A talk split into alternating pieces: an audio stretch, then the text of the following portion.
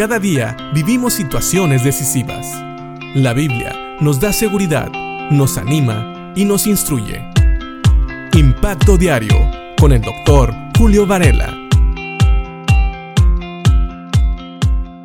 Tal vez si entras a una plática y hablas acerca de la codicia, muchas personas van a pensar en codiciar las cosas de otros. O mejor dicho, que cuando hablamos de codicia, se trata de hablar de las cosas que otros desean, que no les pertenecen. Pero sabes, aún en el Antiguo Testamento, cuando Dios habla de la codicia, también habla de no codiciar o desear a la mujer del prójimo. Esto nosotros lo leemos en Deuteronomio 5:21, que dice, no codiciarás la mujer de tu prójimo, y no desearás la casa de tu prójimo, ni su campo, ni su siervo, ni su sierva, ni su buey, ni su asno, ni nada que sea de tu prójimo.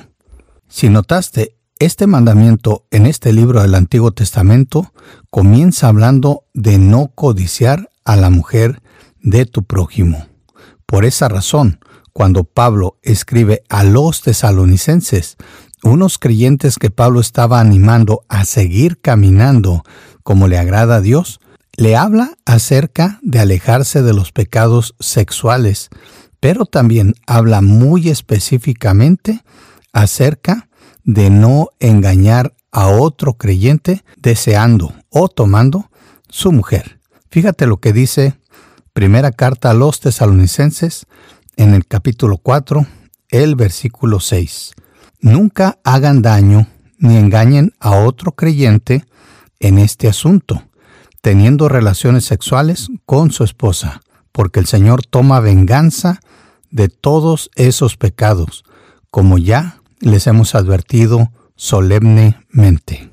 Te recuerdo que Pablo está hablando de esto en el contexto de animar a los tesalonicenses a no cometer ningún pecado sexual, sino más bien vivir en santidad, controlar su propio cuerpo y no dejarse llevar por las pasiones sensuales, que como dice el versículo 5, es como viven los paganos, aquellos que no conocen a Dios.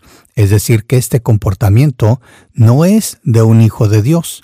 Y Pablo habla muy claramente de esto, de no engañar y no lastimar a otro creyente teniendo relaciones sexuales con su esposa. Eso es lo que nosotros llamamos adulterio. Sí, Dios no permite el adulterio. Esto lo vemos desde el Antiguo Testamento, como ya lo leímos. Dios no quiere que un creyente, y claro, tampoco un no creyente, pero especialmente una persona que dice que lo sigue a Él, desee la mujer de su prójimo. Y aquí en los tesalonicenses habla claramente de no desear la mujer de otro creyente.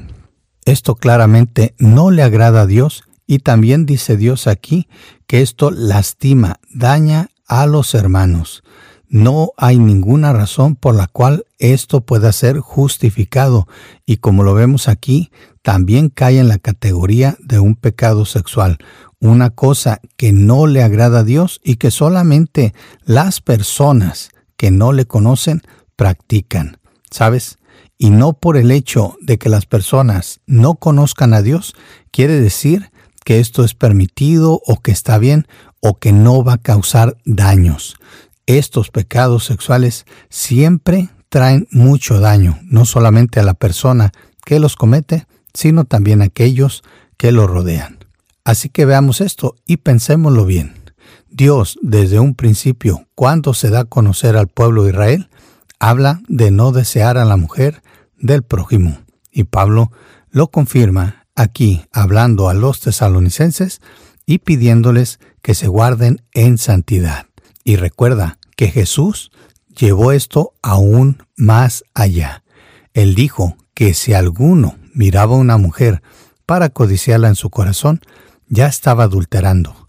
Así que debemos de cuidar aún nuestros pensamientos para no fallarle al Señor y para no lastimar a nuestros hermanos o lastimarnos a nosotros mismos, pero sobre todo para guardarnos en santidad y no pecar contra Dios, aunque solo sea con nuestros pensamientos. Pensemos en esto y que Dios te bendiga.